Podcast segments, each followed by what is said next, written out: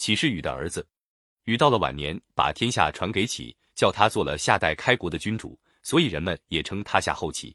启的父亲禹是一位天神，著名的治水英雄；启的母亲却是一位人间的姑娘，涂山氏的女儿，名叫女娇。有一次，禹治水要打通元山，就把自己变作一头熊，一面用嘴拱，一面用掌扒。前来送饭的妻子看见丈夫变成了熊，又害怕又羞愧。掉过头就往回走，一口气跑到嵩山脚下，化作一块大石头。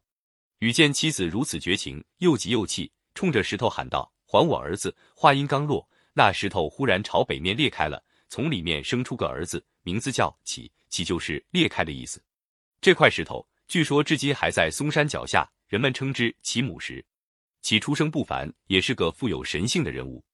传说在西南海之外，赤水以南、流沙以西的地方。有一个人耳朵上挂着两条青蛇，乘着两条龙在空中飞腾，周围有层层的云朵环绕着。这人便是夏后启。启曾经三次到天上做客，得到天乐九变和九歌，带到人间来。在那高达二千仞的大乐之夜，启把得到的天乐略加改制，成为九招，吩咐歌童舞女们载歌载舞，供自己享乐。启自从登上王位以后，更加一意放荡，只图寻欢作乐。他常常跑到郊野去大吃大喝，沉湎于酒宴声色之中。当他吃喝的时候，还要命人在一旁吹声击磬，叫人们表演淫邪放荡的舞蹈。他的这些行为终于被上天知道了，上天便抛弃了他。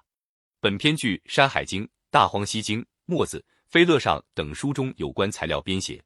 启虽然身世不凡，具有神性，却不是英雄，竟是个不成器的酒色之徒。